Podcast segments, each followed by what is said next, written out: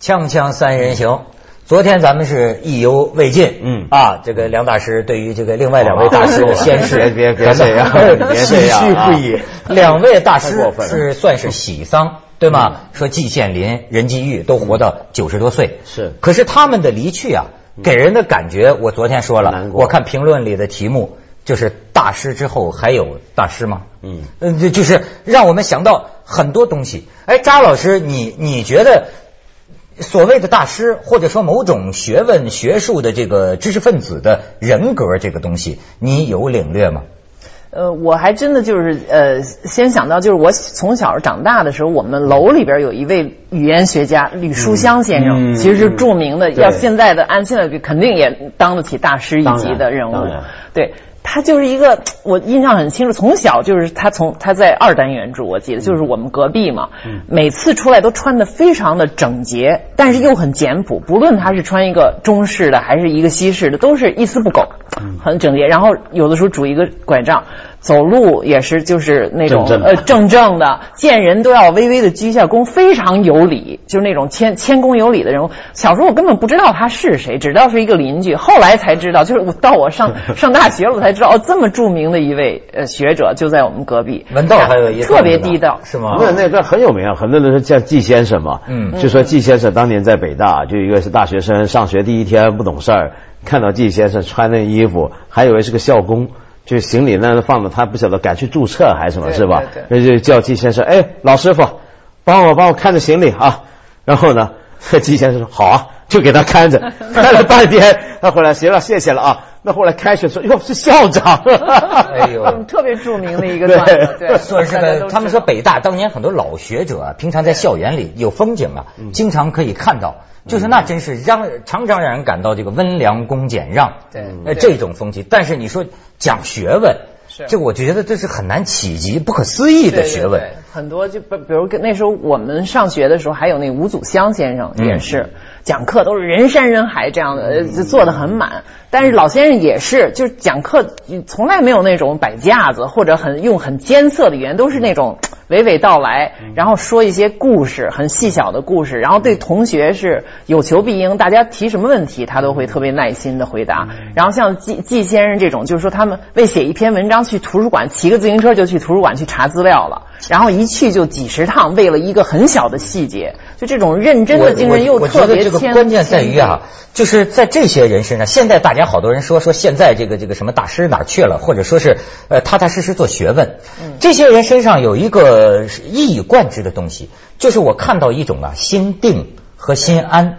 他为什么一辈子？按说他们经历这个离乱、动乱，或者说，他们说现在的诱惑多，我不知道那个时候是不是诱惑也多。但是你都会看到，一个老学者一辈子专心于自己的这个学问，他也不去干别的，也不怎么着，就是就这么这么弄。他首先心是定的，对吗？再一个呢，他不会轻易的像我这样，哪哪有诱惑就就可能就被引去了。你这是怎么来的呢？首先，我觉得是他找到个安身立命的东西。哎，这是安身立命。就以前中国人讲做学问是安身，其实全世界我觉得做好学者要知道，这是你安身立命的东西对。不管这事儿多小，小到你有多少知音，全世界可能就像我们那天讲，几十个人懂你干什么的，但我就是干这个了，我定了。然后也不说，哎呀，现在流行什么，我也去搞一搞。你很难想象季先生现在说，哎呀，都搞后殖民了，我也来个，对不对？对不对？不会这么做的，对不对？他就我就干这个，我就一辈子这么干。然后呢，而且呢，刚刚我们讲到他们的那种人格啊，我我我觉得不一定每个人都这样，但是我常常有这么一个联系的想法，就是他的谦卑跟做学问的严肃是有关的。嗯，就是他的谦卑是因为他不觉得自己有什么特别了不起或怎么样，他看自己啊，他不会看得太大。然后呢，做学问的态度恰恰也是这样，你不要有一点点小发现呢、有一个创建出来就哎呀好高兴啊，就得怎么样很张狂。因为有的时候我看季先生的文章啊，呃，他以前做那种佛经语言学的东西，呃，里面讲的绝大部分引用的材料我都是看不懂的。但是你能够看得出来他是仔细，他整篇文章要讲一个基本观点，那个观点他一开始就指出来。如果换做我们今天的人啊，有这个观点太高兴了，就叭叭叭就写了。他不，他写了这个出来，他为了论证它的合理和合法性，一段一段一大堆材料，啪啪啪啪，要堆多少东西就进去，要多严整，要完全做到滴水不漏，才说啊，我一开始说那个，看来对果然是能接受的。嗯，所以他这是佩服谦卑啊。就是你说昨天说的那个，他佩服的四个人里边有一个胡适嘛，嗯。他就最佩服胡适的原因就是胡适提出来这个叫大胆假设，小心求证。对。这是一个特别精密的、严格的学术的专业研究态度。他还佩服这一个呃，你讲，呃，但是这一点，我就是说，他要有一个是一种就是态度，而且要有时间。现在为什么这种人少了？就好像所有的人都有一种焦躁感，嗯。老怕就是说我我这个东西我要花这么多时间，这个投入和和和回报是不成比例的。已经那么多，眼看着那些哗哗哗出东西的人已经拿到了很多回报，我干嘛呢？在这儿？就觉得好像很傻。你我我举一个例子，我听过这个这个北大这个张维迎哈，就是经济学家，他跟我讲过，他当年在在牛津好像是上学的时候，你像经济学在我们这改革开放这三十年是个显学嘛，经济学家都是供不应，就是叫什么呃，这到处都在请他们发言，对这对那都要评论现在当下，就股市怎么样，改革怎么样都怎么样。但是他说在牛津的时候，他最佩服学到的最重要的东西，就是牛津那些名头很大的经济学家学者。就上那个课呀，只有那么六七个人，叫 seminar 嘛，就研究生级的，讲的都是特别专业的。然后那些先生乐此不疲，他在那牛津上了几十年的课，都是教这种小课，学得很深很专业。然后这些人完全觉得享受，那就是人生的享受。象象牙塔里，在象牙塔里但是他他有自己的境界，这个境界一点都不小，而且他一点不会为外界觉得哦，有多少人知道我做这个学问啊，不为这个所动。那就是自足了。自足他有幸福有有一个从美国回来的这个学者也也跟我讲啊，就是说，呃，现在中国有些至少是有一些知识分子，他的感觉啊，好比你比如说，呃，尤其到晚年，像季羡林这样一些老人，你会发现一种什么，就所谓的冷眼看世界，对吧？他就说呀，现在有些人呢是热眼看世界，他在那个象牙塔里他待不住。他热眼看世界，这个热眼这俩词儿翻转过来，可能就是他的动机，就是眼热世界。太眼热这个现在的这个这个这个风头火势的这种对这这这这种潮流等等。但是你像他们，你说跟待遇有关系，我觉得有关系，跟社会地位跟什么有关系有关系。可是我就说这个季羡林，你像他说他非常佩服的，还有一个人是陈寅恪嘛，嗯嗯，这陈寅恪，我就感觉这个陈寅恪最近我看的比较多呀，嗯我说这是拿命做学问呐、他有什么呀？对，瞎了到最后都，你就是说，我就看这个这个陈寅恪的一些往事啊，就是说，当时日本鬼子打进来，他们从北平撤出来，当时他这个爱书如命啊，把他的书寄到长沙，说到长沙街，最后全给烧光了，然后他随身带着的书也丢了一大半而他做的研究啊，他这个人是不是在笔记本上写？他就是在书上写这个眉批所有的思想都在他的这个书上。没错结果书没有了，然后后来到了四川，到了哪儿？呃，这个这个西南联大时期，他写两本最重要的著作，什么隋唐政治制度啊，什么唐朝政治史的研究。对，我天哪，靠记忆力啊！对对靠记忆力。那个时候傅斯年他晚年也是啊，眼睛没错不忙了之后，也是靠记忆力叫出什么东西。就视网膜脱落嘛。那个时候说傅斯年就是嘱咐一个住在他楼下的人，就说这个陈寅恪陈先生在楼上搞研究，你注意点动静，说他要是跺地板，你就赶快上去。然后那人就听见有一回陈寅恪跺地板，砰砰砰上去，他发现陈寅恪躺在床上呻吟。说说，我快死了，我这身体实在是顶不住了。可是我不能死，我得把我这两部书稿完成，我才能死。我说这个东西，他的精神世界，他的精神境界，他的书到今天又有百分之一的人也没看过吧？是不是你当时他写的是那《柳如是外传》？不是没有，那是他是晚在最晚更的晚年，当时就是那那那那两部隋唐政治制度对锵锵三人行，广告之后见。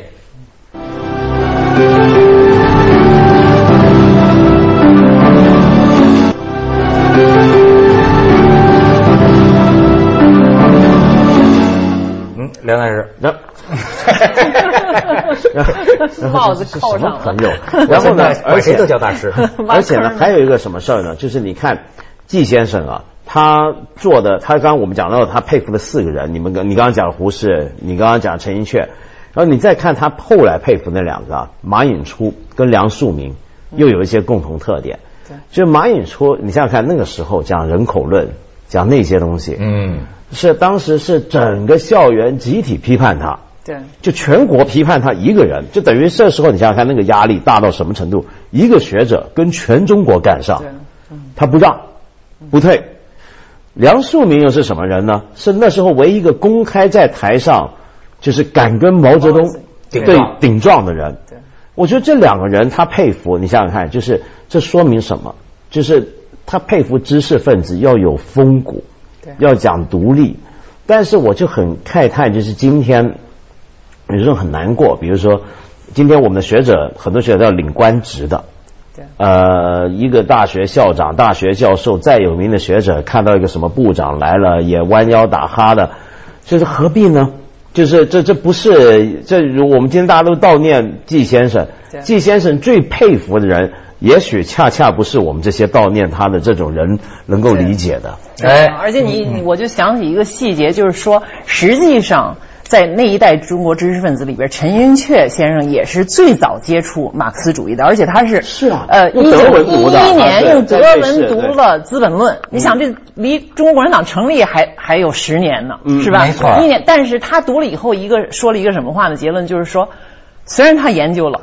原本，但是不能一一个学者不能用预先用马克思主义的观点来关照你的学问，就是说你先放在这儿，这个东西我知道，我看过。他这个是当时他在中山大学嘛，然后是中国科学院北京这边有个历史第二研究所，请他去做所长，嗯拿着什么陈伯达、郭沫若写的信，还是他的学生去说，结果呢，到最后他不去，不去呢，你看他的原话是这么说：我认为研究学术最主要的是要有自由的意志和独立的精神，呃，然后如果不能这样，就不能发扬真理，就不能研究学术。另外又说，我绝不反对宪政权，在宣统三年时就在瑞士读过《资本论》原文。但我三年。你看他是，但我认为不能先存马列主义的见解，再研究学术。我要请的人，要带的徒弟，都要有自由思想、独立精神，不是这样，即不是我的学生。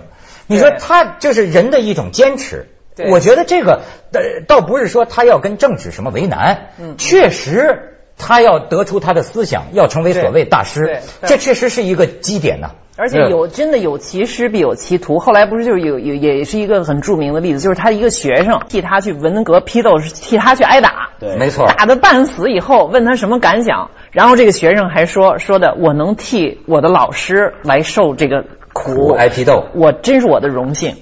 就你说这种这种人，然后他的老师，当然到最后，我觉得就是说，在那个年代，你要知道，就是说，呃，就以我的肉体去跟你这个强权叫板儿，那是只能极少数人能做到的。我觉得作为一个学者，他也是一个书生嘛。我听说就是说，陈寅恪在那个期间也很也很恐怖的，很苦的很苦的。但是他选择了一个，就是一个是沉默，我不说假话。我不做跟着做违心的学问，另一个他就说我另辟一个，就是他写那个柳如是别传别传，就为一个明末清初的青楼女子、烟烟花女子嘛，等于做做传。还有一句诗嘛，叫做呃呃叫什么“著述为为圣送红妆”，好像就是说我在这种时候，我的学问也只限，我只能歌颂一个不屈的、有气节的一个女女子了。嗯嗯嗯其实它是含义非常深的。你看她很多晚年的很多旧体诗，嗯真是沉痛啊。对对，真是就是就是很很多东西就是那种所谓叫做呃痛哭古人呃以寄来者这种感怀。当然，就是也有一种观点认为，就是呃要有同情的理解，就是不要太多的用人格、气节这些东西去衡量知识分子的选择。人的选择可以是多样的，但是我觉得最主要的问题就是你的学问是真的还是假的。嗯，这个是最主要的。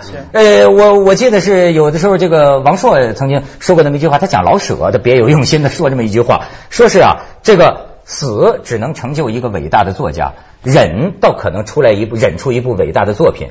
他说，我希望将来有一天，我们谈论一些伟大的作品。呃，说起这个作家，我们都在说那真不是个东西，而不是恰好相反。嗯，就是说那意思，我们伟大的作家太多了，可是我们伟大的作品在哪儿呢？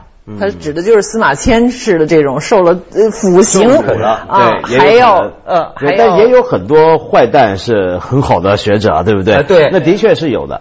可可是我们刚刚讲到那个问题呢，其实还牵涉到了国际跟中国的关系，就是说讲学者为什么不再有兴趣、有耐性专门做学问呢？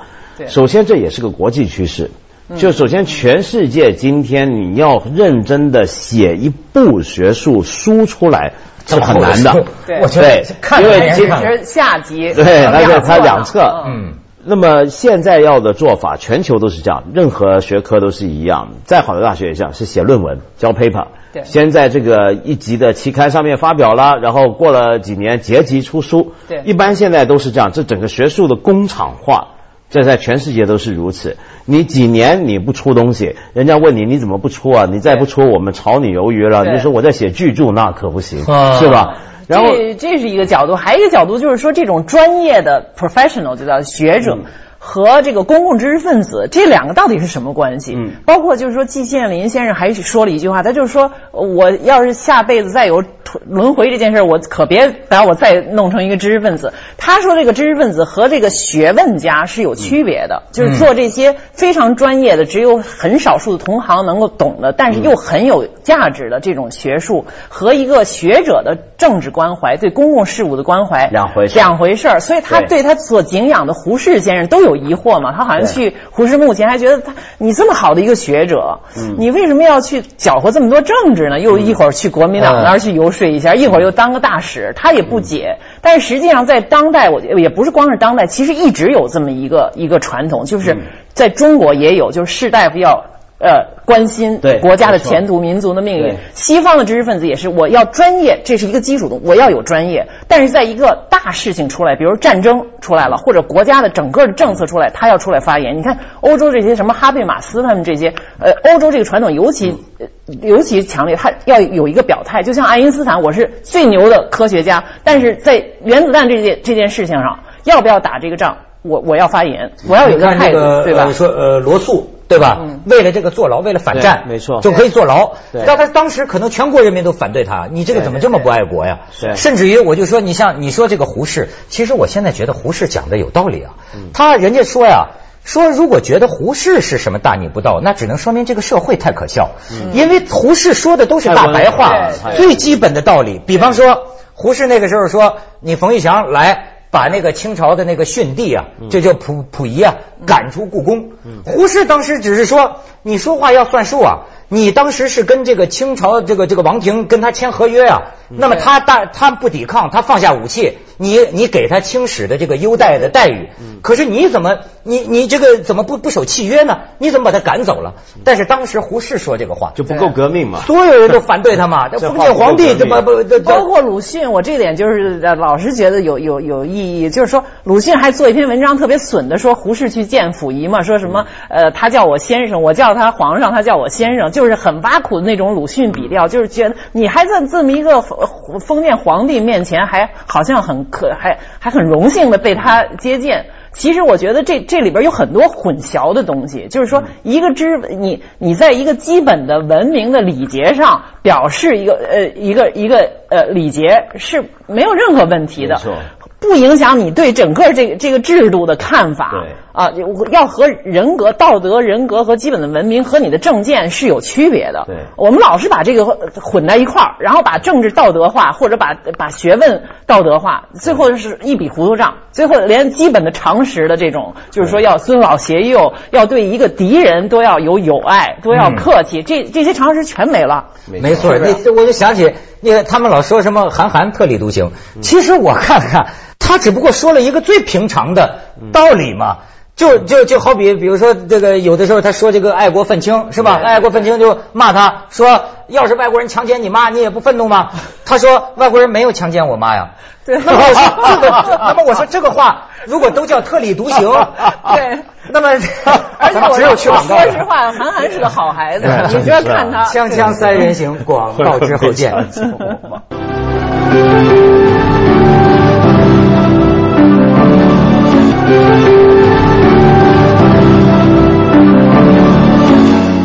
我我说太奇怪了，就是说。很多是大白话，真的是常识。你像那个研究胡适的李敖也是说，说胡适的很多说法呀，他只是这个全人类的这么一套常识系统。他说的都是大白话，老百姓都看得懂。那如果说这东西都叫特立独行，这东西都叫大逆不道了，那那真是很很奇怪了。对，你知道而且这些人最后只能，你看，就像我们刚才说这个晚年的这个陈寅恪去做那个柳如是呗，胡适晚年也是做水晶柱。嗯，我还记得唐德刚写那个《胡适杂忆》，还说，哎呀，就他也有点那种调侃的口气，就他老干什么呢？在一个灯下，在异国的纽约这么一个小公寓里边，呃，白首好琼经，就是在那儿住这个水晶柱。但是他能干什么呢？就他的所有的这种非常理性的自由主义的宽容的政治主张。有人听吗？但是我我其实我走在太太太超前了。但是我很敬仰他们有一点呢，我就觉得我佩服那种有自己的精神世界的人。嗯，真的是达则兼善天下，穷则独善其身。这世道不好混了之后啊，我们不会精神空虚啊。我人家自己这个学问里边的乐趣啊，天地是很大的，你是不能理解的。他有什么快乐的？天天把自己关家里，对吧？怎么不出去耍去呢？但是呢，人家的快乐就子非鱼，安知鱼之乐？对，对吧？我觉得这东西是我佩服的。这就叫进退有据嘛，这是老话讲。而且其实呢，在讲这种学者、公共知识分子啊，就有很多种类型。当然，有一些比如说像美国乔姆斯基，语言学上是大师。但是同时是最有名的反美分子，就美国人反美啊，对不对？那么呃，但是也有很多就是真的是我从不出门，我就好好干自己学问，然后很多人就会说，哎呀，这些人就躲在象牙塔，不关心社会，然后搞的东西没价值、没贡献。我觉得这种说法也太肤浅了。就是有时候做这种很精深、很专门的学问。他，你你现在表面上看不到他对我们有什么贡献，有什么关系，但是从人类文明的整个大的长远的图景来看，他做了多少？他把整个人的精神世界、知识界推到哪个地步？我们看。接下来为您播出《走向二零一零》，说明什么？真的，你要说要讨大多数人的好，那你不可能往后往往往后留存吧，是吗？所以我觉得这两种人都要存在。哎，就是。